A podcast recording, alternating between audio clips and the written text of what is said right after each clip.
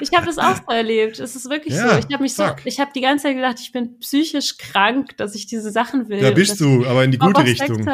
und, äh, und, und so, dass ich eine Schlampe bin und was auch immer. In die und- gute Richtung, sage ich ja. Und dann äh, jetzt, wo ich einfach so locker damit umgehe und einfach sage, scheiß drauf, ich bin so wie ich bin und ich habe Bock darauf, was Ja. ich mache und ich habe Bock auf Sex und ich stehe dazu.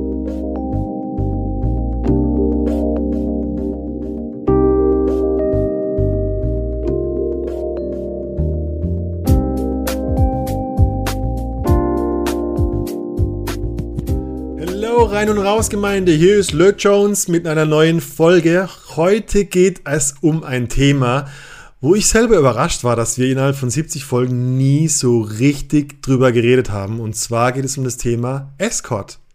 Sexarbeit, Prostitution, Zeit und Sex und Körper für Geld. Und ich war mehr als glücklich, dass sich die Luisa aus Hamburg sich bei mir gemeldet hat. Die ist nämlich professionelle Escort und hat einen, einen eigenen Podcast, nämlich Geliebte auf Zeit, auf Spotify und auf iTunes zu hören. Und sie redet über Behind the Scenes zum Thema Escorting. Äh, wie bin ich als Frau, als Independent Escort unterwegs? Was, äh, welche Erfahrungen sammle ich? Ähm, was, welche Lebensweisheiten sammle ich? Wir haben ein wahnsinnig komplexes und breit gefächertes Gespräch zu diesem Thema und es ist eine mehr als befriedigende Folge. Und von daher will ich gar nicht weiter labern. Äh, Ich wünsche dir viel Spaß mit einem sexy Gespräch mit einer äußerst sexy Dame. Yeah,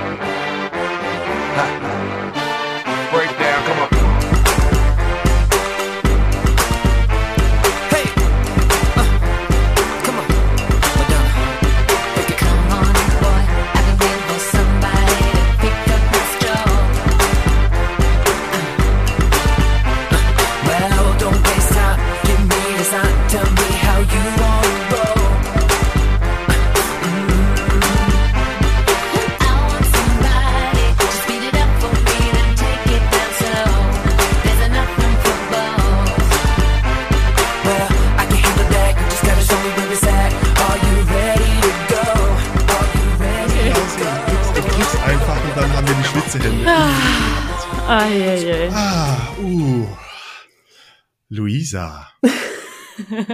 Jones. Luisa. Wie viele Penisbilder hast du auf deinem Telefon? Keins. Keins? Keins. Ich habe nur anständige Männer, die mir schreiben, wirklich. Dann habe ja, hab, dann hab ja ich mehr Penisbilder auf meinem Telefon als du. ja, wenn du jeden Tag Ja. deinen Penis fotografierst.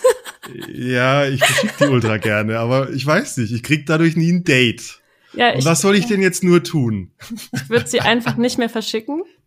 Also ich habe, ähm, ich, ich wirklich, ich, ich stehe überhaupt nicht auf Penisbilder. Ähm, Ich auch nicht. Offenbar ja. streicht es aus, deswegen schickt mir keiner welche.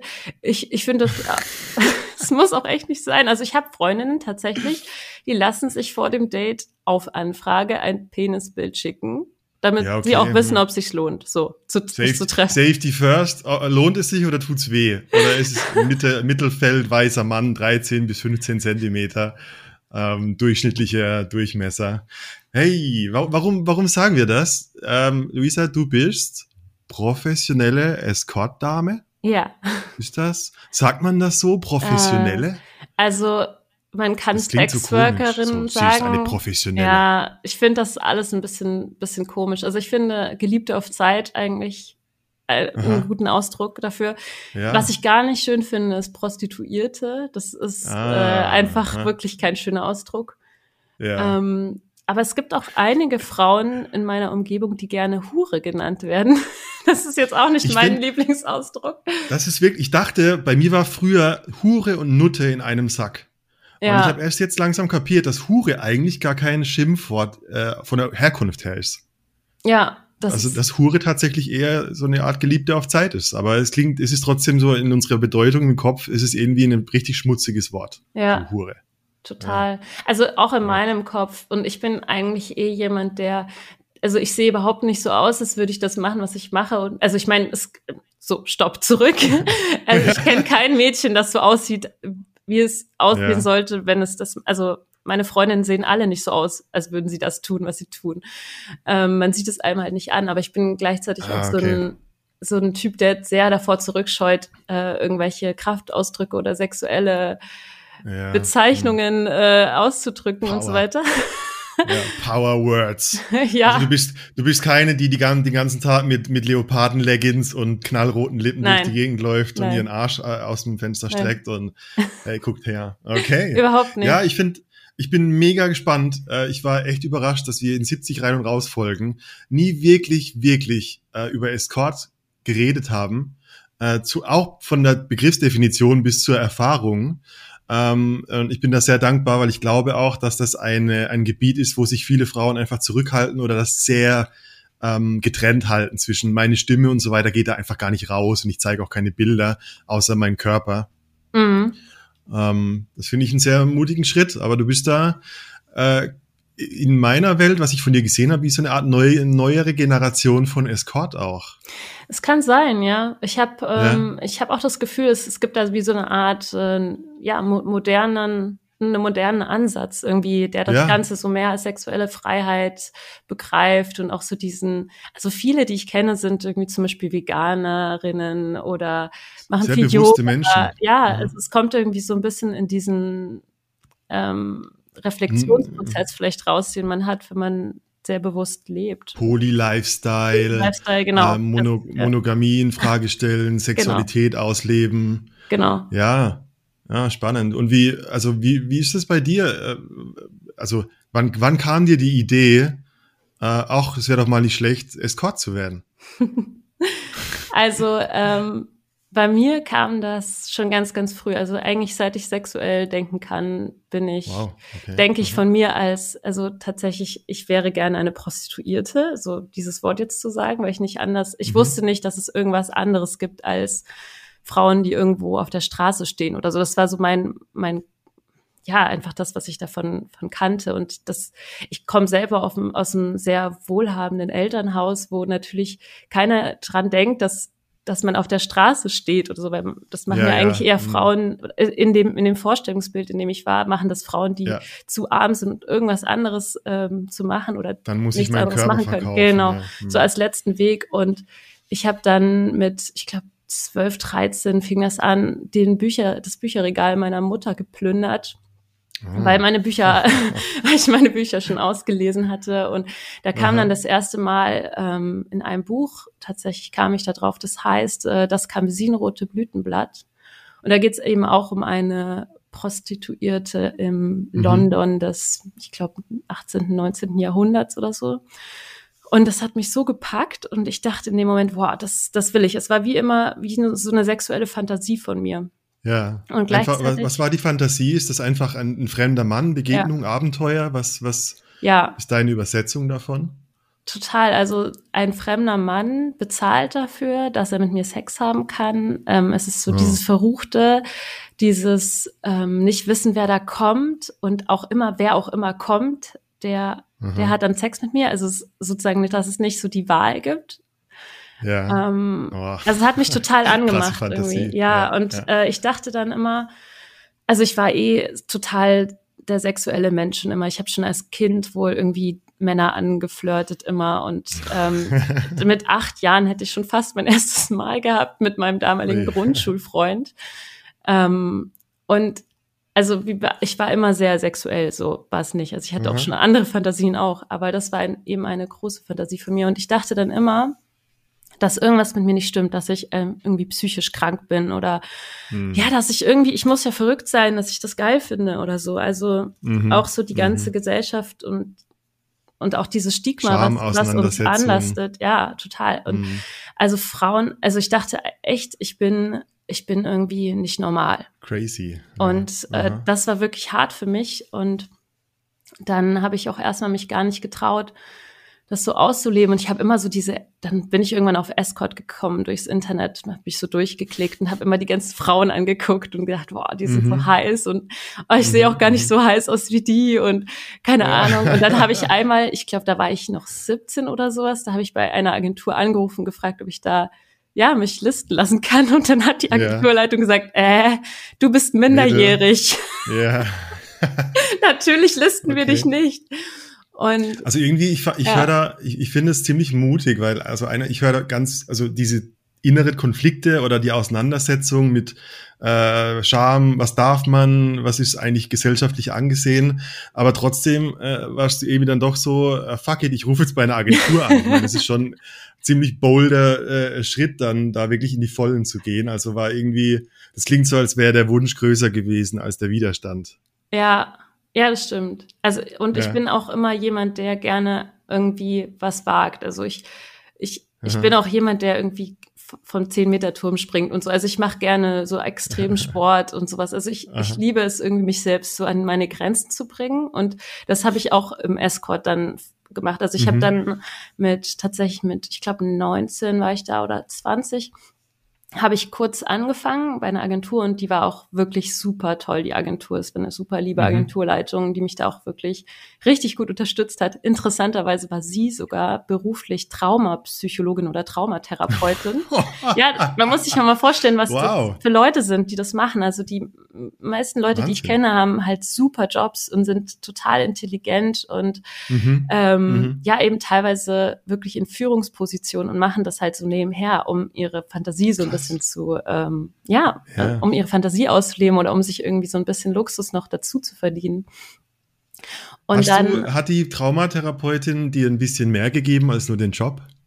ähm, du meinst, Also hattest du das Gefühl, dass sie sich so auch unter, unter ihre Fittiche Ja. nimmt und, und dir ein paar Lebensweisheiten mitgibt? ja, total. Also ich war, Ja. ich war so mutig, wie ich war, war ich auch einfach dumm mit, mit Ja. 20 oder 19. Also ich habe Ja. so dämliche Sachen gemacht und ich war so, so, Aha. ich, ich habe mich in solche Gefahren begeben, das hä- hätte ich jetzt, Ja. würde ich nie mehr machen jetzt. Also ich bin jetzt echt älter und, und weiser geworden, weil ich habe auch relativ kurz danach hatte sie zu mir gesagt, du bist so selbstständig, mach dich doch einfach selbst, also sei doch einfach Ja, independent, so ähm, Ja, das, was ich jetzt auch mache. Und da habe ich dann auch ähm, einfach Sachen gemacht, mich in, in Risiken begeben, wie zum Beispiel irgendwelche Hausbesuche gemacht bei Leuten, die ich nicht kannte. Mhm. Mhm. Ähm, und da bin ich doch wirklich so richtig an meine Grenzen gegangen mit, was ich, was ich irgendwie aushalten kann, in Anführungszeichen, Mhm. ähm, was dann auch gar nicht mehr so toll war. Und deswegen war es dann auch echt gut, dass ich zwangsläufig nach kurzer Zeit wieder aussteigen musste, weil ich meinen damaligen Freund kennengelernt hatte Mhm. und Mhm. dem das erstmal noch so ein bisschen verheimlicht habe und irgendwann habe ich es ihm dann gesagt, aber viel zu spät, wie in so einem Hollywood-Film. Und Ja. Alles Irgendwann nach Monaten. Freund verlassen. ja, ja. äh, also er ist dann weggelaufen und ist auf sein Oh, Motorrad gesprungen und ist Scheiße. weggefahren und auf der Kreuzung vor meiner, vor meiner Haustür hat er dann einen Motorradunfall gehabt, weil er so Aua, aua. völlig aua. fertig war und also es war echt so Oh. wirklich wie in so einem Film. Und dann, Ja, Männer ähm, haben Angst vor, Männer haben Angst vor so Frau, freien Frauen. Das ist einfach zu viel. Äh, Ja. Also ja. er, er ist wirklich weggerannt. Also er hat die Flucht ergriffen. Das ist eigentlich echt krass, wie. Also natürlich war es der Betrug vor allem. Es war der Betrug. es Ja. war das, dass Man, ich es hat ihm wehgetan. Genau. Es hat ihm wehgetan. Ich glaube, dass da, also das braucht schon sehr stabile Partner, die ein sehr eigenständiges Leben führen, ähm, um, um es au, also um vielleicht gar nicht aushalten zu müssen, weil sie sagen, nee, nee, wir sind, ich bin so im Saft in meinem eigenen Leben, ich mach mein Ding, du machst dein Ding und wir kommen zusammen und sind vielleicht auch noch glücklich. Ähm, sobald du jemanden hast, der irgendwie kein eigenes, kein, kein selbstständiges Leben führt, äh, wirst du immer jemand haben, der sich eigentlich mit deinen Klienten ähm, vergleichen würde und immer den Eindruck hat, er zieht den kürzeren, ja. weil du gekauft wirst. Ja. Das ist ein Macht, ist ein Machtthema. Und ich glaube, in dem Moment, wo du von einem Klienten gekauft wirst, weiß ich als dein Freund, dass jemand Macht über dich hat. Mhm. Und das ist, glaube ich, das kann ziemlich wehtun. Au. Aua. ja, das ist total spannend, dass du das jetzt sagst, weil Ja. ähm, ich, ich bin ja jetzt in einer Beziehung aktuell, Mhm. beziehungsweise um das zu verraten, ich bin immer noch mit dem gleichen Menschen in einer Beziehung, der damals diesen Motorradunfall Oh. hatte. ja. Oh, ich ziehe alles zurück. Wow, coole Nee, Entwicklung. also es ist ja. eine Entwicklung. Also wir haben, Aha. wir sind erstmal monogam gewesen und dann vor einigen Jahren poly ähm, geworden. Und dieser Poly-Schritt war nicht so schwer wie der Schritt, wo ich gesagt habe, so jetzt will ich aber wieder zurück zum Escort. ja. Dieser Schritt Ah. war richtig hart für ihn. Und ich habe erstmal überhaupt nicht verstanden, warum, weil ich gesagt habe, hey, wenn ich jetzt jemanden lieben darf, jemanden anderen, was, also Mhm. das ist weniger schlimm, als dass ich zu jemandem gehe, der mir wirklich dafür Geld bezahlt, für eine gewisse Zeit, wo es bestimmte Regeln gibt und dann komme ich wieder zu dir. Ja. Und das war Also immer ein eigentlich- Problem. Die Statistik sagt, äh, es gibt wirklich Statistiken dazu. Und generell ist eigentlich so die, die, ähm, also Frauen tut mehr weh, wenn ein Mann mit einer anderen Frau eine emotionale Verbindung hat. Und ähm, Männer vergleichen sich eher auf der physischen, äh, also Sexebene. Also bei uns ist mehr, ah, was, was, wenn der meine Freundin so fickt, wie sie mit mir nie vögeln würde, ist für uns einfach schlimmer Ach, diese krass. Vorstellung. Ja, und für Frauen ist es eher so, oh nee, der, der hat eine viel tiefere Verbindung mit der anderen Frau. Also Frauen können öfter über das rein körperliche besser weg, hinwegsehen. Und ich glaube, da steckt ganz schön viel drin, warum das für Männer manchmal dann auch körperlich so weh tut. Wow, ja. Ja. Aber das ist wirklich interessant zu wissen, weil ich habe es einfach nie so richtig verstanden, warum es so ist. Ich bin natürlich darauf eingegangen und war empathisch Ja. und sehr viel Kommunikation und viel Reflexion, miteinander reden und so. Und es hat sich jetzt auch echt von vor so langer Zeit bis jetzt sozusagen wirklich nochmal so gut entwickelt, dass es jetzt auch kein Mhm. Problem mehr ist. Aber am Anfang war das ein richtig krasses Problem. Ja, ah, ich müsste, glaube ich, auch dran fressen. ja, und wenn ich die Person liebe, dann, dann muss es einen Weg geben. Ich glaube, das ist wirklich, sonst habe ich, am Ende habe ich Recht, aber dann habe ich keine Beziehung. Also, also Ja. ich habe eine Beziehung oder ich habe Recht und wenn ich Recht habe, dann bin ich halt alleine, weil das ist eine Schlampe, das ist eine Hure. ähm, es bringt mir nichts. Wenn ich dich tatsächlich liebe, dann muss es einen Weg geben, glaube ich. Ja. Und das ist ja auch so, dass ähm, ich in meiner Beziehung ihm auch total viel gebe an Mhm. Frische und diese Frische und dieses ähm, ja dieses Abenteuer, was wir eigentlich immer haben in unserer Beziehung, Mhm. in unserem Leben, das das ist schon was was für ihn auch erstrebenswert ist und deswegen ist er ja gerne Mhm. mit mir zusammen, weil ich vielleicht weil ich eben so bin. Ich bin halt Mhm. nicht Mhm. ich kann halt Ja, nicht das- dieses monogame Leben Das führen, ist in dein karmischer Auftrag. Seit, seitdem du klein bist, ist das anscheinend dein karmischer Auftrag in irgendeiner Form. Es juckt in dir und willst, ich finde es geil. Also, äh, weißt du, wenn ich, ich denke immer äh, an so, also es gibt so ein Wort, das heißt Kongruenz aus der aus der Therapie. Es ist so dieses, mein Körper äh, und, äh, tut und mein Mund spricht, was mein Organismus will. Mhm. Also ich bin deckungsgleich mit allem und wenn du eine sexuelle Frau bist, wird es nichts Schlimmeres für dich geben als eine monogame Beziehung, die einmal im Monat Sex hat. Du würdest sterben daran. ja. Das meine ich mit, das karmische Auftrag klingt sehr esoterisch für, du musst dein fucking Ding machen und wenn das dein Ding ist, dann ist es vielleicht auch gar keine, das kann ja sein, dass es in zehn Jahren an sich verändert, weil du bist in einer anderen Lebensphase. Mhm. Aber hey, jetzt bin ich so und das ist mein Leben und das muss ich jetzt durchziehen. Also nicht, weil ich muss, sondern weil es keine andere Wahl gibt, weil mein Ja. ganzer Körper das so will. Ja. ja. Total. Und ich kann, ich habe nicht sozusagen diese ähm, moralische Stärke, also immer, immer durchzuhalten. Also meine Mama hat Ja. Beispiel früher immer zu mir gesagt, Mensch, Mädchen, gib dich doch nicht so einfach her. Das Ja. hat sie manchmal Mhm. zu mir gesagt, als ich noch jung war. Mhm. Ich dachte so, hey, aber vielleicht will ich das ja. Vielleicht habe ich ja Lust, jemanden kennenzulernen und direkt mit ihm Sex zu haben. Warum darf ich das nicht? Und ich konnte nie Ja, so richtig das, das durchhalten. Also ich hatte keine, also das klingt irgendwie so wie so ein Typ, der fremdgegangen ist und gesagt hat, "Ah, ich konnte es nicht anders, mein Körper hat es einfach so gemacht. es tut mir leid, das war eine Briefmarkensammlung und dann ging's los. Ja.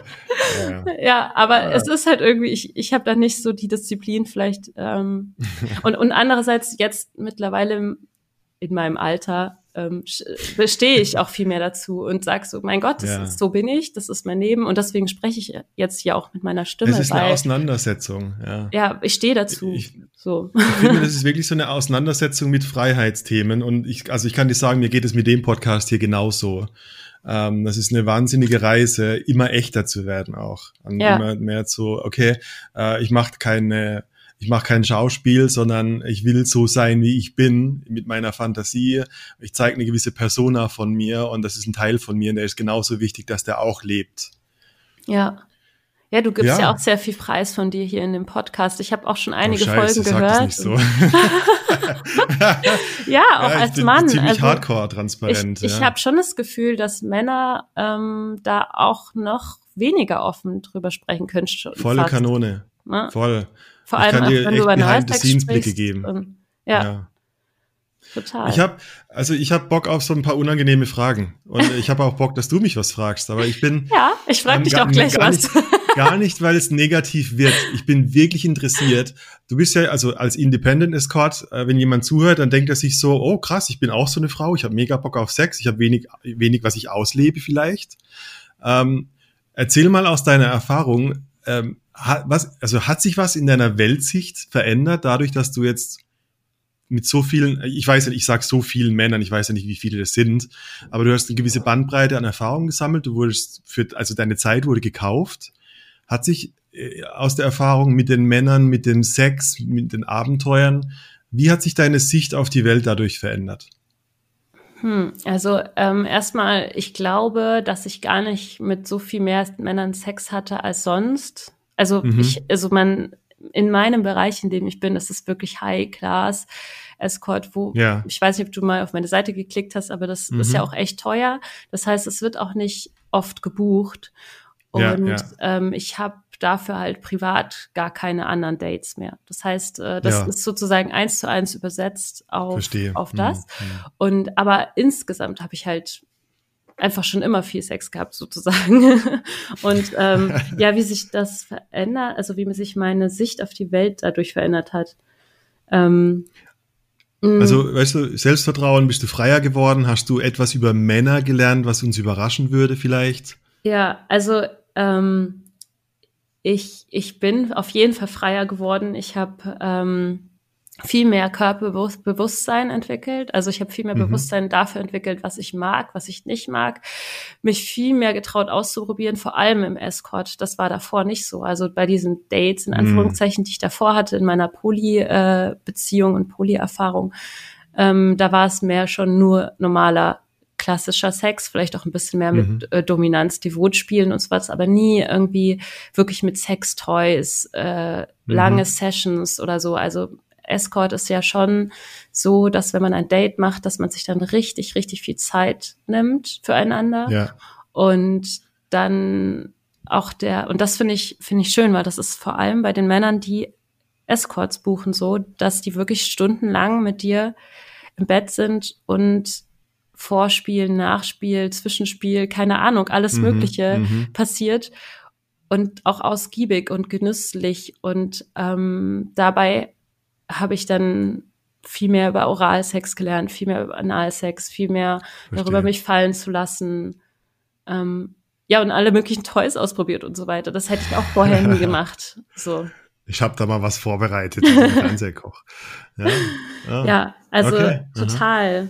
Und ja, ich habe eben noch mehr gelernt, dass, dass eben, dass man nicht, dass, es- dass es nicht auf die Optik jetzt ankommt, auch vor allem Mhm. beim wen man trifft und so, dass es da, dass es da viel mehr Komponenten gibt als nur die Optik, wo man ja früher mehr so drauf Mhm. geachtet hat.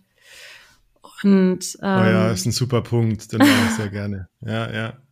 Ja, das ist so, da, weil, weil das ist so gelernt, dieses, das Optik so das erste und eines der wichtigsten Kriterien ist. Das haben wir alle irgendwie so unhinterfragt gelernt. Und äh, wenn man dann mal mit 100 Personen geschlafen hat, dann merkst du so, ja, okay, Körper haben so einen gewissen Durchschnitt. Äh, ich bin nicht überrascht, die Frau hat zwei Brüste und eine Vulva. Ähm, was kommt danach? So Ja. nach dem körperlichen Oberfläche, sage ich Ja. mal. Was kommt danach? Was ist dann viel wichtiger vielleicht sogar? Und auch so für Frauen. Also ich habe früher immer so gehadert mit meinen Problemzonen oder irgendwie vorm Spiegel gestanden und gedacht, ach Gott, Ja. hier müsste noch ein bisschen was weg. Und ich habe so kleine Brüste Ja. und keine Ahnung. Also ich hatte wirkliche Komplexe oft. Und jetzt habe ich schon so Mhm. oft auch Duos gehabt mit anderen Frauen, mit anderen Escorts, die auch Mhm. Nicht 100.000 Prozent perfekt sind. So, weil man kann einfach nicht so aussehen wie in einer Zeitschrift. Das geht nicht. Es gibt ja Leute, die Ja, sich es sogar geht eine nicht, Rippe Punkt. entfernen lassen, dass es so aussieht. Und Ja, das ja. machen wir alle nicht. Und ich habe festgestellt, diese Frauen sind wunderschön. Einfach. Mhm. Und ich finde sie so sexy. Ob sie jetzt da ein Stück Fett haben oder nicht, ist mir jetzt völlig egal. Ich finde sie einfach sau sexy. Und Ja. das ist mir so richtig klar geworden, auch erst durch Escort, weil ich dadurch so viel Ah, Duos okay, gemacht ja. habe, was ich normalerweise jetzt nie gemacht hätte. Also ich habe schon ja, ein paar Gruppensexerfahrungen, aber nicht jetzt, dass ich ständig irgendwelche Dreier habe oder so. ja. Ich habe das auch, also gerade mit Körpern ähm, ist mir irgendwann so der Gedanke gekommen, ich will eigentlich, im Grunde genommen will ich, will ich, ich will was Echtes an dir ficken. Ja, Ich will, ich will was grundlegend Echtes von dir sehen. Ich will nicht deine perfekte Hülle. Ich will deine Ekstase. Ich will deine, dein Schweiß. Ich will deine, deine komischen Knautschzonen, die sich gerade vor mir herbiegen.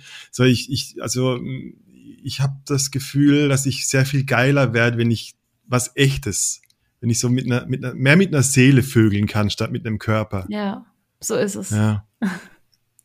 Und so, so fühlt es sich für mich auch an, weil die Männer, Mhm. die zu mir kommen, ähm, die trauen sich, weil ich so sexuell offen bin und weil ich sage, hey, Mhm. sagt mir alles, was ihr euch wünscht. Ich will alles wissen. Ähm, Mhm, und mhm. du kannst mir vertrauen, du kannst mir sagen, was du möchtest. Ähm, Und dann du kommen die damit du dir auch raus. das Recht vor, diesen Sex dann nicht zu machen? Ja, natürlich. Also Aber wenn jemand sagt, kack ja. mir auf den Bauch, dann sagst du, Ja. hey, fuck, nee. nee, genau, das mache ich dann. Aber es hat auch noch keiner gefragt. Und äh, ich weiß nicht, selbst wenn mich das jetzt jemand fragen würde und ich würde ihn kennen und er würde es mich eins zu eins sich trauen, das zu äußern, Ja. dass das seine Fantasie ist, dann würde ich wahrscheinlich im ersten Moment sagen, oh krass, ähm, ich kann Jetzt mir das nicht aber ich denke vorstellen. mal drüber nach, so. Mhm. Ja, und dann findet man vielleicht irgendeine Lösung, die sich so langsam daran rantastet oder sowas. Also Mhm, das mhm. habe ich bisher immer so, äh, so gefunden, dass es, dass es Fantasien gab, wo ich erstmal dachte, oh nee, also eigentlich kann ich damit jetzt nicht so viel anfangen. Und dann Mhm. haben wir das aber trotzdem irgendwie angefangen, so ein bisschen, so ranzukratzen. Und dann Ja. fing ich an, das irgendwie geil zu finden, vor allem, weil ich gemerkt habe, wie geil es mein Gegenüber findet. Ah, okay. Und das Ja, ist auch ich- was, was ich- du, was du mhm. meintest vorhin, dieses Ansteckende, dass du, Ja. ich, ich sehe halt immer die Männer, wie sie dann in Ekstase sind und wie, ja, geil sie das die finden. Ekstase sehen. Ja, und wie sie sich einfach komplett ungeschminkt fallen lassen und, und ich auch Ja. sehe, sie trauen sich, sich vor mir so fallen zu lassen. Und das Mhm. macht mich wiederum so mega an. Und Ja, ja, ich, ich, ich, ich erlebe das wie so eine Hülle, wie so eine Grenze. Also ich kenne die Grenze gut von mir. So, ich habe einen Wunsch, aber ich so, ah nee, komm, ich kann dir jetzt, ich kann der Frau jetzt nicht aufs Gesicht setzen. Ich sage jetzt irgendwas oder ich kann ihr nicht irgendwie einen Fuß in den Mund stecken. Und ähm, ich habe erst so die letzten, ja, letzte halbe Jahr und mit meinen sexuellen Erfahrungen so eine Grenze gespürt während dem Sex, wo ich so einen, also kein ich scheiße auf alles Moment, aber so ein fuck it, ich, ich gehe jetzt an die Grenze und es ist dein Job als Gegenüber, Stopp zu sagen, wenn es dir zu viel wird. mhm. Anstatt dass ich Stopp sage und dir vielleicht die Möglichkeit nehme, dass du das auch geil findest, weil ich dich vor unangenehmen Emotionen schütze, die du gar nicht hast vielleicht. Und ähm, aber ich, ich finde spannend, wie du, also einerseits, ich höre daraus, du, du musst in gewisser Weise in deinen Begegnungen einen gewissen Vertrauensvorsprung geben. Mhm. Ich stelle mir zum Beispiel vor, du hast eine Situation und die wird, also wie, inwieweit kannst du eine Situation zulassen, die Gefahr läuft, außer Kontrolle zu gehen? Also du bist Ähm, im Spiel, ja. äh, du, äh, du bläst ihm gerade ein, äh, äh, keine Ahnung, er, er drückt seinen P Schwanz in deinen Hals und dann sagt er, und jetzt leck meinen Arsch. Und bei dir ist eine Grenze. Du sagst so, nee, das mache ich eigentlich nicht. ähm, Was machst du in so einem Fall? Also genau, es gibt ja, es gibt ja bestimmte Grenzen, die allein schon aus, aus äh, Infektionsrisiko äh, für Mhm. mich nicht in Frage kommen. Wie zum Beispiel, ich würde nie einem ähm, einen ungeschützten Po lecken. Das Ja, würde ich einfach nicht, ja. weil es einfach viel Ja. zu gefährlich ist. Ähm, Und das, ich glaube, die Grenze kennen auch meine Gegenüber, weil die einfach wissen, was es für Gefahren gibt, denke ich. Ja. Also deswegen ist es mir noch nie passiert. Aber ich Okay, glaube, wenn jemand sowas in der Geilheit sagen würde, äh, dann würde ich vielleicht auch einfach meinen Finger nehmen und ihn befeuchten Ah, und dann verstehe. halt einfach da stimulieren. Das geht ja auch mit dem Finger. Aha. Und währenddessen Und- halt irgendwie, Mhm. Das wäre so das Zeichen, das wäre so das Zeichen, so, okay, das ist das meiste, was ich dir jetzt dafür geben kann. ja, also oft sagt Ja. man ja Sachen nur so aus Geilheit, aber dann merkt man vielleicht Ja. gar nicht, äh, was dann tatsächlich gemacht wird oder so. Also Sch- Schüttel mir den Salat, Baby. Ja, ich kenne das, ja. Dirty Talk auf Ja. Küchenebene. ja, Ah. das kann ich übrigens nicht so gut. Also ähm, Dirty, Dirty Talk, Talk. Das, das wäre so meine Grenze, wo, wo ich dann sage, sorry, kann ich nicht. Ja, wir hatten, da, wir hatten da mal eine ganz witzige Folge zum Dirty Talk. Ja. Leck mir den Käse von der Stulle. so dieser wilde, wilde Westen, dumm, dummbatz Dirty Talk. Also, ich, also mir fällt es auch unheimlich schwer, an, mit ernster Miene ernste Sachen zu sagen, die ich nicht so meine. Das muss für mich sehr authentisch sein Ja. und dann kann ich es auch sagen. Ja. Aber aufgesetztes, ja, mach mich schwanger, nee, keine Nee, ich auch nicht. Also ich kann auch generell nichts Aufgesetztes, das finde ich irgendwie komisch. Ja, deshalb. Wahrscheinlich Ah. ist das einfach ein Teil von dir dann. Ja. Aber hast du eigentlich schon mal für Sex bezahlt? Das brennt mir jetzt schon die ganze Zeit unter den Nägeln, das fragen. Mit wem unterhalte ich Also- mich hier? Wer, wer sind Sie? Ähm, mein Name ist Jones Boulder. Ich muss da mal weg. ähm, okay, also ich, ich würde unterscheiden, also ich, ich bin froh, dass du gesagt hast, du siehst einen äh, Unterschied zwischen Escort und Prostitution. Weil ich habe schon für Sex bezahlt, aber das sagt ja nichts aus, ob es eine Escort oder eine Prostituierte war. Äh, ja, Also es gibt aber eigentlich rein, also rein vom Mhm. äh, praktischen gibt es keinen Unterschied. Es ist immer noch Sex gegen Geld, es ist immer noch Prostitution. ja, egal, verstehe. egal ob Okay. ich jetzt nur ein Sugar Babe bin. Also gut, darüber lässt sich auch, oh Gott, jetzt kriegst du bestimmt ein paar Ja. Hasskommentare. Ähm, also, Oh oh. Nee, wir geh all in, wir Es mögen Hasskommentare. also Sugar Day, äh, Sugar Babe, Insta, ich bin auch für dich da, wenn du mir ein bisschen was finanzierst äh, Ja. und Escort und Bordell und Straße. Das ist eigentlich im Grunde alles auch Sex gegen Geld. Okay, Ja, ja, schon. Also, Also, ich ja. habe ich hab ne, ich hab für mich eine Definition im Kopf. Und meine, also ich würde die Unterscheidung ganz, es ist eine komische Grenze. Ich würde sie aber ziehen zwischen Prostitution als diese, die dunkle Seite der Macht, ähm, ist für mich eher eine Abspritzhilfe, ähm, was ich mehr auf den Körper reduziert sehe. Also ähm, da geht auch viel Zwang, Betrug mit rein, äh, 50 Euro, Blowjob, 20 Minuten. Das ist für mich Ausbeutung. ähm, ja. Ausbeutung beziehungsweise Machtgefälle. So, ah, ich habe Druck, ich brauche irgendeine Frau, die mir jetzt meinen Schwanz bläst. Ich weiß, das ist eine Hardcore, äh, das ist auch ist eine These. als, äh, es, ich sage es explizit als ein Extrem auch, weil Ja. die Grenze ist komplett weiß bis schwarz, grau, äh, 10.000 Graustufen dazwischen. Und ich sehe Escort eher als eine Dienstleistung und äh, ich würde eher Zeit für Geld nennen. Und ich glaube eher, dass, äh, und korrigiere mich, ich glaube, dass eine, eine Independent oder Luxus-Escort äh, eher eine Kundengruppe hat mit einem höheren Standard, die auf Hygiene achten, die ähm, ähm, die wollen, dass du auch ein intellektuelles Gespräch führen kannst, die wollen, dass du weißt, wie man Hummer isst zum Beispiel. Das wäre so meine Vorstellung von einem hochpreisigen Escort. Ja. Und ich weiß, dass es genau diese Grenze zwischendrin gibt, wo Leute sagen, ich tue so, als wäre ich eine hochpreisige Escort und ich bin trotzdem nur eine, die, die dir auf den Bauch pinkelt.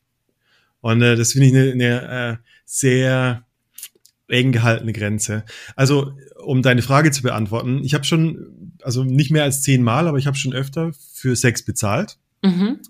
Ähm, und das eine, also das waren teilweise Sexperimente, also ich, ähm, Sex mit, mit Transgender zum Beispiel. Wow. Okay. Ähm, ich habe im äh, ähm, manchmal im Laufhaus für einen Blowjob bezahlt, weil ich irgendwann ähm, mit mir den, den Vertrag geschlossen habe, ich werde nie mehr ähm, im, im Monolog, also alleine wichsen auf Pornos zum Beispiel. Das heißt, Sexualität ist für mich immer Dialog und wenn ich kein Gegenüber habe, dann ist der aus meiner Sicht der, der schlechteste Fick mit der billigsten Hure immer noch besser, als mir alleine auf meine Fantasien einzuwichsen. Echt? Moment, stopp. Ja. Stopp. Du holst dir keinen mehr runter? Ja, Was? Nein. Nein. Oh Gott. ja. Warum machst jetzt du stell dir das? mal vor, stell dir vor, was ich für eine Scheiße in Corona-Zeiten erlebt habe. Nein, das stimmt nicht, das stimmt nicht ganz. Also ich hole mir noch einen runter, Okay. wenn, wenn ich, ähm, also ich nenne es gesunde Masturbation betreibe. Keine Videos, keine Bilder, keine Okay. Fantasien. Ich in meinem Körper mit meinem Penis. Ähm, kann auch sein, dass ich 20 Minuten das mache und ich komme nicht zum Höhepunkt und ich akzeptiere das als Körperübung und nicht als, oh, ich habe Drang, fuck, was mache ich jetzt? Hast du das, machst du das aus irgendeinem Hintergrund? Ich habe Also- das, also die, die Backstory, die du nicht kennst, ist wahrscheinlich, dass ich ziemlich lange in Pornos gehangen bin und zwar 15 Jahre so richtig tief. Okay. Ähm, und ähm, ich habe gemerkt, dass, dass mich ähm, dieser, also ich nenne es Monolog, dieses Sex mit mir alleine mich so weit oder immer weiter von der Realität entfernt, dass eine Frau, ein Gegenüber, immer weiter weg von mir geht. Das heißt, irgendwann weiß ich gar nicht mehr, wie ist denn das, wenn die Frau Wünsche, Bedürfnisse hat, wenn sie riecht, schmeckt. Mhm. Ähm, ich weiß nicht mehr, wie ich in Beziehung zu einer anderen Person stehen kann. Also wenn du 15 Jahre lang auf Pornos wickst, dann hast du ein sehr schräges Bild über Sexualität. Okay, ja, das Und, ähm, kann ich, das kann ich. Das war für mich therapeutisch. Das, das ist Mhm. eine Art, ich zwinge mich dazu, nicht in meinen Elfenbeinturm zurückzufallen, wo ich, äh, wo mein Leben einfach nur in der Fantasie stattfindet. Das ist für mich, für mich ist diese Einsamkeit, die daraus entsteht, nur die Unfähigkeit, meine Bedürfnisse nicht mit der Person zu befriedigen, die gegenüber von mir sitzt. Weißt du, wenn ich, wenn ich irgendwie das Gefühl habe, so, ich habe Fantasien, ich habe Fetische, die ich ausleben will, und ich habe eine Partnerin oder ich habe Optionen und kriege das nicht auf die Straße, dann ist meine Einsamkeit, die daraus resultiert, auch in einer monogamen Beziehung übrigens kannst du sehr einsam sein, Mhm. nur meine Unfähigkeit. Hm. Und ja, das war jetzt das Wort zum Sonntag. Ich habe immer noch nicht deine Frage genau beantwortet. Also äh, Laufhaus war, ich, ich, okay, ich muss, ich habe sexuellen Druck, ich habe keine Konzentration mehr. Ich bin hardcore sexuell. Ich glaube, wir sind uns da relativ einig, äh, äh, ähnlich. Ich könnte jeden Tag zweimal. Und ähm, die Option geben es nicht her. Ich muss Gigolo werden. Und ähm, Ja. ich habe einmal wahrscheinlich im Luxussegment ähm, Dominas bezahlt für die härtere Schiene Um das auszuprobieren. Und, äh, um, äh, um eine Sache auszuprobieren, die wahrscheinlich in der realen Welt da draußen sehr lange gedauert hätte, um es zu bekommen. mhm. Mhm. Weißt du, also die strenge Dame, die, äh, keine Ahnung, die, die auf mein Gesicht sitzen kann und mich dabei anpinkelt oder so. Das ist jetzt nicht das, was ich gemacht habe, aber wo ich wusste, okay, das könnte ich in der Welt da draußen erleben, aber bis ich jemanden, bis ich den BDSM-Stammtisch gefunden habe, ähm, persönliche Ebene mit der Frau habe und, und, und, wäre so viel Zeit vergangen, dass es mir lieber war, diese 1000 Euro zu bezahlen, um das Erlebnis zu haben. Mhm. Also ich habe schon äh, das eine oder andere Mal dafür bezahlt und ich habe da auch wenige moralische Zwänge. Also ich, ich glaube, ich bin grundsätzlich jemand, der, also ich will, dass wir uns gut fühlen, also auch mein Gegenüber. Und selbst wenn du den Domina bist, ist wahrscheinlich auch ein bisschen zu viel von mir. Ähm, aber deshalb, ich, ich fühle mich nicht in der Rolle, dass ich sage, ah, fick mich, weil ich habe dich dafür bezahlt, sondern ich bezahle eher für die Abkürzung, dass ich was erhalte, was sehr lang gedauert hätte, aber ich begegne dir immer noch mit Respekt. Ja, genau. Also genauso geht's eigentlich den meisten meiner, der, der Männer, die mich äh, buchen auch. Also die meisten sind ja auch verheiratet. Es ist sehr, sehr Mhm. schwer, äh, im verheirateten Zustand überhaupt jemanden zu finden, der sich darauf einlässt. Also ich, ich weiß So, es jetzt aus genau. meiner Poly-Beziehung, meinem Partner fällt es Mhm. auch enorm schwer, obwohl er damit offen ist und sagt, okay, wir sind Poly, Ja. äh, überhaupt eine Frau zu finden, die auf, auf ein Date mit ihm geht. Und dann ist es so Ja. eine lange Vorbereitungszeit und am Ende, äh, wenn du verheiratet bist und das verheimlichst, äh, schreibt sie dir noch irgendwelche SMS oder macht dir irgendwelche Mm. Vorwürfe oder Danger. will noch mehr und, und so. Und, und die meisten wollen ja ihre Ehe auch nicht gefährden. Und ähm, Ja, ja. daher machen sie Und ich finde es super Weg. legitim. Ja. Und ich finde sogar in dem Moment, also meine, in meiner Welt kümmert sich der Mann um seine Bedürfnisse. Ähm, und wenn er dann wirklich eine gute Haltung hat, wenn er, wenn er sagt, ich bin glücklich verheiratet, finde ich das super legitim, sich um diese, ich sag mal, die Sau im Kopf von Männern zu kümmern, die sagt, boah, ich brauche Abwechslung, ich habe Bock auf eine Fantasie. Äh, ich kümmere mich darum, dass ich danach wieder normal in Beziehung mit meiner Frau stehen kann. Ja, Vielleicht ein total. Idealbild, aber ich, ich halte daran fest. Ja, es ist auch so. Also ich, ich bin mir, also ich bin ja selber eben zusammen mit, mit jemandem und mache trotzdem Mhm. gleichzeitig äh, Sexwork oder Ja. und treffe andere Männer und auch schon davor. Und ich, Mhm. ich glaube einfach, dass ganz, ganz viele Menschen nicht monogam leben können, dass es fast, also fast Ja. gar nicht möglich ist. Und damit meine ich nicht nur diesen körperlichen Trieb oder so, sondern ich meine schon auch auf psychologischer Ebene. Also Mhm. man Mhm. braucht halt auch mal äh, irgendwie, manchmal hat es sich so festgefahren auch in der Beziehung. Dann stehen die Alltagsprobleme zwischen dem Sex und man, es hat sich Ja. so verhärtet, dass es gar nicht mehr möglich ist für die Frau, äh, Sex Kanone. zu haben und Ja. für den Mann Sex zu haben. Und das Ja. ist was, was die beiden wahrscheinlich auch gut klären können, wenn, wenn beide irgendwie vielleicht noch Erleichterung haben und ihre Bedürfnisse erfüllen können irgendwo. Ich hatte Ex-Beziehungen, wo, wo irgendwann dann Gespräche waren, so zum, zum Ende hin, äh, die, die alle diese Form von, du weißt gar nicht, wie oft ich für dich Unterwäsche anhatte. Mhm. Ähm, also dieses tagsüber so die Idee, komm, lass uns mal wieder einen geilen Abend haben. Und man sich dann abends trifft, aber irgendwie diese scheiß schwarze Wolke über dem, über der Beziehung hängt, Mhm. die es unmöglich macht, obwohl ich die fucking Wäsche schon anhab. Ja. Und ich kenne das auch von mir. Ich habe mir so oft vorgenommen, boah, krass, heute Abend äh, beuge ich sie mal über, übers Knie und gebe sie ihr mal wieder. Und dann komme ich abends heim und denke so, ach nee. Mhm. Und das ist so eine Art Unlebendigkeit, die aus so einer eigentlich so eine Unlebendigkeit, die aus Sicherheit kommt. So, ich habe immer das Gleiche, ich habe wenig Abwechslung, ich habe wenige Erlebnisse und ich habe dann dadurch auch so eine Unlust, jetzt irgendwie selber für Erlebnisse zu sorgen.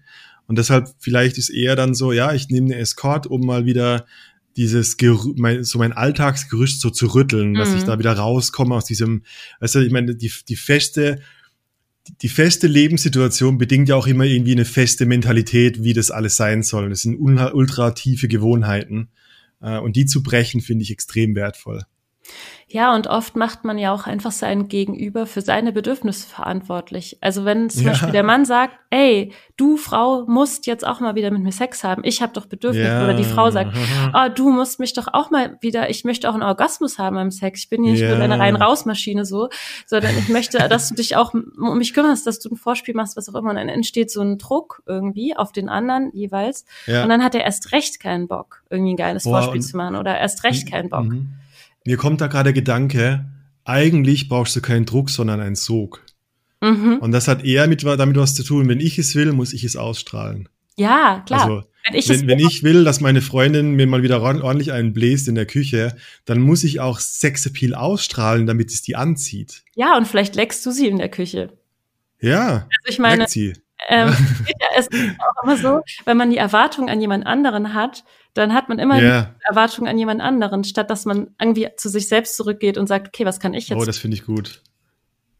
und das ist halt Das in ist der aus- Beziehung ja, total ja. Und ich finde, dafür können, also können wir in Anführungszeichen Escorts halt auch so ein bisschen diesen Druck ablassen, der dann manchmal dieses, boah, du musst mich jetzt sexuell befriedigen. Dann ist es mehr so dieses, ich bin jetzt sexuell befriedigt, vielleicht kann ich jetzt was für dich tun. So. Ja, cool. Ja, ich habe so noch nie drüber nachgedacht. Ja, ich bin, ja, ich pendel immer. Es ist so individuell, wenn ich so drüber nachdenke. Was, was denke ich über Frauen, die Escort anbieten?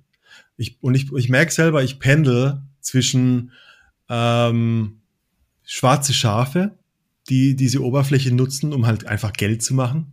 Mhm. So, äh, ich, ich bin eine Frau, fuck, ich habe kein Geld, dann fick mich halt. So. und, äh, und das pendelt zwischen äh, auf der anderen Seite, was ich glaube, super intelligente Frauen sind, die ähm, eine Kombination nutzen aus äh, einerseits, hey, ich will Erfahrung sammeln, ich, ich, ich weiß um meine Anziehungskraft und, äh, und ich will aber auch den, vielleicht so einen gewissen Luxus genießen. Also, äh, wenn jemand mit dir essen geht, dann geht er bestimmt nicht zu Burger King äh, vor dem Date oder beim Date, sondern Mhm. das hat ja auch dann ein gewisses Niveau. Ähm, und vielleicht ist das dann auch so eine Art Referenzen sammeln für, wie geht eigentlich so der, der reiche Lifestyle sogar. Oder der, Also- wie geht man gut mit Geld um? Ja, Ja. wer weiß. Ich, also ich glaube, dass man nur rein aus Geld hier in Anführungszeichen diesen Job nicht machen kann. Also Ja. das, das ist meine feste Überzeugung, weil du musst äh, so viel können dafür, dass Mhm. äh, und so viel von dir geben wollen und es muss so Ja. authentisch sein. Du kannst es natürlich versuchen, aber es würde dich kaputt machen. Also ich, ich kann mir Ja. vorstellen, also ich kenne auch jemanden, die hatte Geldprobleme und die hat es versucht und es war Ich absolut schle schrecklich, schlimm, Ja. Also schlimmst. Und ich glaube, entweder bist du dafür geschaffen oder du bist es nicht. Entweder willst du es oder du willst es nicht. Und das hat dann Hm. vielleicht die Geldkomponente spielt natürlich eine Rolle, aber nicht in dem Sinne, dass es, dass es nur Frauen sind, die jetzt das ausnutzen, dass es, dass es da einen Bedarf gibt. Also sagen wir mal, Hm. Ja, ja. es gibt, es gibt ja eigentlich hauptsächlich weibliche Escorts, weil, oder Prostituierte, weil halt der Bedarf irgendwie mehr auf der Seite ist. Weil halt andersrum wäre, gäbe es halt ja. Männer. ja, ja. Frauen können immer, Ja. Männer wollen immer. Das habe ich mir mal sagen lassen von einer Freundin. Naja, ich, fuck, also ich bin, äh, ich bin der Meinung, dass ihr Frauen, wenn ihr wirklich Sex haben wollt, heute, Ja, ihr kriegt das hin. ja. Punkt. Das kann mir keiner erzählen. und Geh äh, auf die Straße, geh in irgendeine. Scheißbar, Äh, also wenn du, wenn du es wirklich, also jetzt mal wirklich so, wenn du wirklich Ja. so richtigen Fickdruck hast. Und auch wenn ich als Frau hin. fremd gehen will, kein Problem. Ja. Als Ehefrau Ja. fremd zu gehen, kein Problem. Easy. Ja, ist relativ schnell. Und das ist wirklich, äh, ich glaube, das Geheimnis ist, dass Frauen auf der anderen Seite, die eure Währung ist nicht Geilheit, sondern ihr, eure Währung ist emotionale Spannung und die entsteht über Zeit. Mhm. Ich glaube, weißt du, ich meine, der, ein, ein Geheimnis vom Rein und Raus Podcast ist, ich kriege schon viele Anfragen von Frauen zum Thema sexuelle, sexualisierte Anfragen. Aha. Und es liegt daran, dass die mir stundenlang zuhören können und das Gefühl haben, sie kennen mich. Mhm. Weißt du? Und äh, das ist ein Shortcut, den kann ich in der Bar nicht machen. Du musst also als Frau einen gewissen Vertrauensvorsprung haben, mich jetzt mit heimzunehmen. Und für den Mann ist eher so, ja, gib mir Muschi. es tut mir leid. Klingt, Ja, ja, ja, ich weiß, was du meinst. Ich weiß, was du es klingt, meinst. es klingt hart. Ich will es gar nicht so abwertend sagen, aber in dem Moment ist es halt körperlich. Das ist so, äh, du, du willst nicht in dem Männergehirn stecken, das richtig Druck hat. Das ist ein Horrortrip. Wirklich. Ist einfach, ich hasse es selber und ich liebe es gleichzeitig. Das ist, äh, Oh, manchmal würde ich das einfach, easy. ich würde einfach manchmal gern Ja. Körper wechseln, weil ich finde es immer Ja. so äh, komisch, wenn man von Männern und Frauen spricht und ich denke mir Ja. mal, oh, es muss doch irgendwas dazwischen. Es gibt auch was dazwischen. Es gibt ja auch was dazwischen. Es Gibt's sind ja eine- irgendwie gibt's eine fließende Gleichheit? Grenzen. haben Gibt wir es- alle diese Sau im Kopf. Ja. Ja, oder ist es so, dass Frauen einfach so erzogen werden, dass sie diese Sau im Kopf einfach so krass bändigen? Also ich Oh. kenne schon viele Mhm. Frauen, die einfach sehr gehemmt sind in ihrer Sexualität Ja. durch ihre Erziehung. Und die, die Frage ist, ab, ab welchem Punkt ist es Genetik, ab welchem Punkt ist es irgendwie, wie man aufgewachsen Ich, ist? ich glaube, sehr viel aufwachsen, sehr viel. Ich schreibe ja gerade also über die ganzen Sexperimente und so weiter. Ich schreibe gerade das Rein- und Raus-Buch, bin so bei zwei Dritteln. Und äh, das zeigt sich immer mehr für mich, dass durch die ganzen Erfahrungen, die ich so gesammelt habe, mein Gefühl ist, dass die sexuelle Befreiung der Menschheit vom Mut der Frauen abhängt. Dass Frauen den Mut wieder finden müssen, ihre Natur zu leben. Und ich glaube, dass die Sexualität oder der, das sexuelle Verlangen von Frauen so viel gewaltiger ist als das, was die meisten zugeben, was in ihrem Körper abgeht. Ja. Und ich habe sehr viele, also ich habe ein paar Frauen kennengelernt, auch in, also ähm, eh, also wo ich der dritte, das fünfte Rad am Wagen von der Ehe war ähm, und da mitgemacht habe. Und ich habe noch nie äh, außerhalb von diesen Erfahrungen Frauen gesehen, die so aufgeblüht und ganz waren. Weißt du, die richtig, wo man richtig das Gefühl hatte, so, du bist ein ganzer Mensch, du hast Mhm. keine, wow, du bist einfach nur eine vollständige Frau in ihrer Blüte, die, und äh, was für einen coolen Mann hast du, der dafür sorgt, dass du genau diesen sexuellen Hunger stillen kannst. Hm. Das ist super wertvoll und das bringt und das macht Frauen unglaublich erfolgreich im Berufsleben.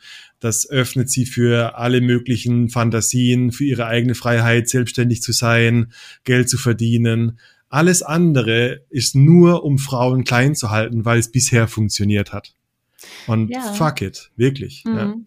Also Und ich, genau ich diese, auch so, diese, ja. ja. Entschuldigung. Erzähl. Ich bin, Nee, ich ich bin in meinem Rant. Ich habe das auch so erlebt. Es ist wirklich Ja, so. Ich habe mich so, fuck. ich habe die ganze Zeit gedacht, ich bin psychisch krank, dass ich diese Sachen will. Da bist du, aber in die gute Richtung. und, äh, und, und so, und dass ich eine Schlampe bin und was auch immer. In die Und- gute Richtung, sage ich ja. und dann äh, jetzt, wo ich einfach so locker damit umgehe und einfach sage, scheiß drauf, ich bin so, wie ich bin und ich habe Bock darauf, was Ja. ich mache und ich habe Bock auf Sex und ich stehe dazu und ich rede auch gerne über Sex und ich stehe dazu und ich mache diese Sachen einfach gerne und in dem Moment fühle ich mich auch einfach so voll und so, als würde ich mich Ja. komplett anerkennen insgesamt. Und es muss ja nicht jeder so sein. Es muss ja nicht jeder Sex so feiern. Nein. Aber man muss sich zumindest fragen, feiere ich Sex so, wie ich gerade es feiere? Ja. also die und, eine oder andere meistens, Richtung. ich finde das mit, mit Sexperimenten, was ich dir aus meiner Erfahrung sagen kann, es ist genau andersrum. Du musst die Erfahrung machen, um danach reflektieren zu können. Du kannst nicht reflektieren, um zu entscheiden, ob du eine Erfahrung machst. Das ist, ein- das ist ein Paradoxon. Äh, Ich glaube, dass, also du hast vorhin erzählt, wie du 20 Jahre alt warst und ziemlich dummen Scheiß gemacht hast. Das sind einfach Grenzerfahrungen, wo du dich selber erkennst. So, ah, okay, das bin ich wirklich, das mag ich wirklich. Mhm. Und äh, du kannst es nicht machen durch Nachdenken, vergiss es.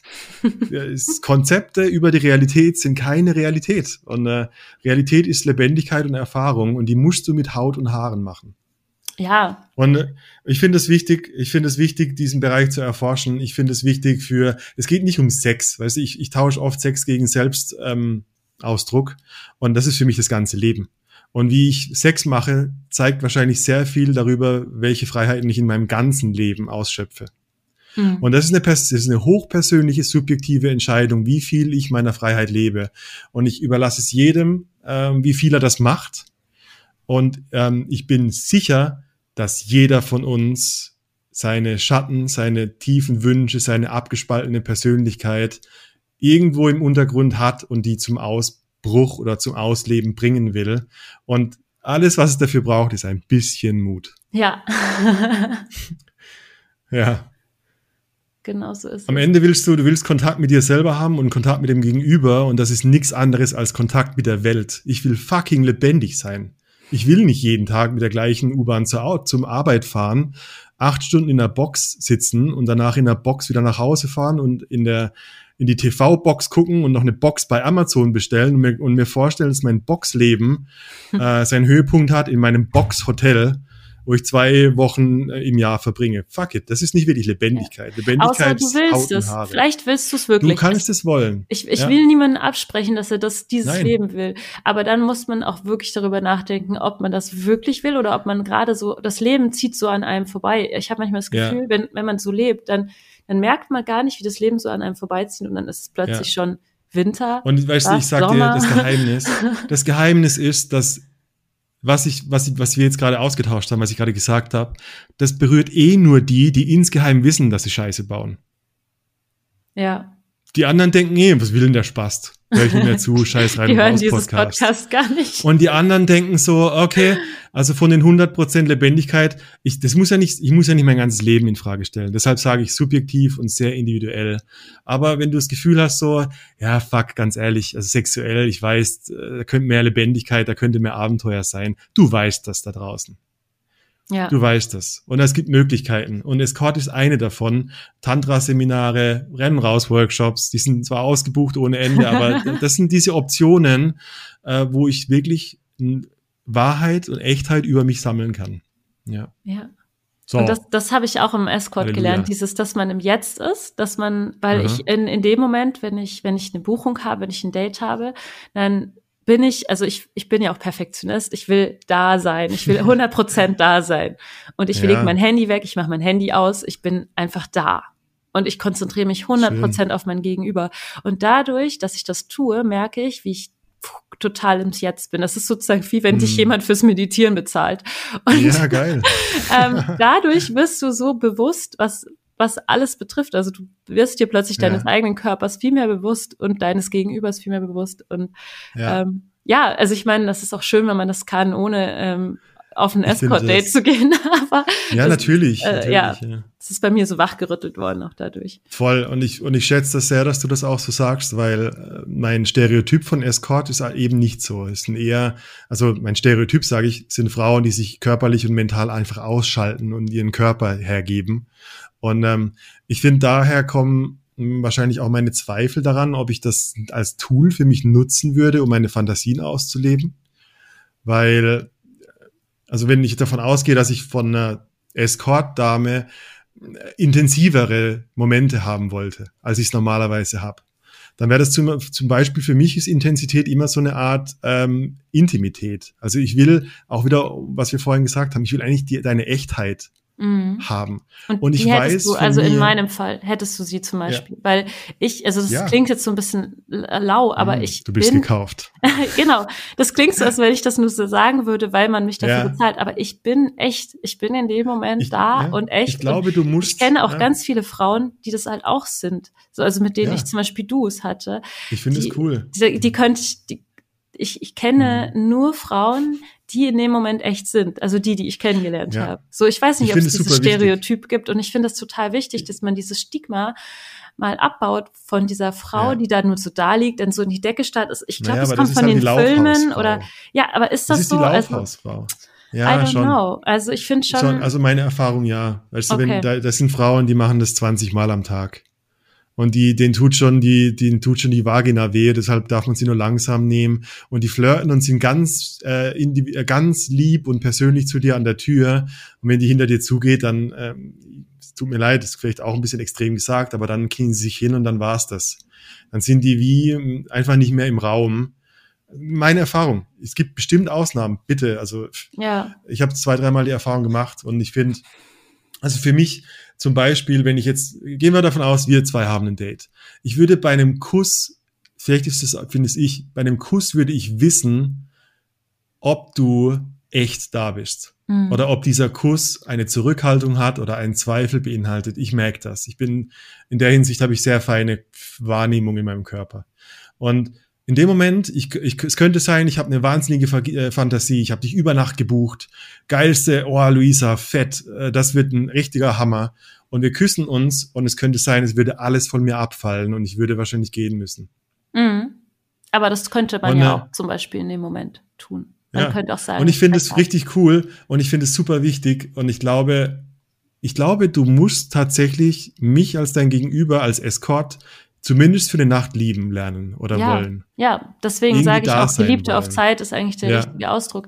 Ich finde, Ja, es, ich finde es schrecklich, wenn es so ist, dass, äh, dass es eben, also ich glaube, es kann schon sein, dass es Frauen gibt, die das überhaupt nicht äh, mögen und die in diesem System irgendwie ausgebeutet werden. Aber ich finde es total Mhm. schlimm, wenn man das halt überträgt und dann Mhm. und dann irgendwie darüber gesprochen wird, dass man das verbieten will, weil es diese Frauen gibt. Und ähm, ich Ja. finde es aber auch wichtig, dann als Mann da auch nicht mehr hinzugehen. Das muss ich jetzt ganz ehrlich sagen. Ja. Ich, ich finde, man sollte diese Systeme nicht ausnutzen als Mann. Es stimmt, es stimmt. Ja. Und wenn, wenn Also du ich als bin- Mann merkst, äh, diese Frau ist, äh, irgendwie geht's dir nicht gut, klar, dann ist es ziemlich scheiße, wenn du sagst, du, ich gehe jetzt äh, und ich bezahle dir nichts, weil du bist ja ausgebeutet oder sowas. Das wäre noch Ja, schlimmer. ja. Aber dann Nein, einfach, klar. das, sich das zu merken und zu sagen, okay, in Zukunft gebe ich halt vielleicht dann mehr Geld aus oder ich schaue wirklich, ich recherchiere, weil es gibt es. so viele, so viele Mädels, die das wirklich selbstbestimmt Ja. machen und die vielleicht auch nicht so hochpreisig sind, ähm, wo du das auch sehen ich glaube, kannst. ist. ja, und durch Referenzen lesen kannst oder so. Mhm. Ähm, und ich finde, so kann man, also wenn man da mehr Aufklärung auch schafft, dann wird es immer schwieriger für diese ausbeutenden Systeme zu existieren, wenn es einfach zu viel anderes Ja. Angebot gibt. Ich bin, ich bin sehr für diese Aufklärung. Ich bin sehr dafür. Ich, ich glaube, Sex, Sexarbeit ist ein, äh, ist, ich glaube, sehr wichtiger Beruf.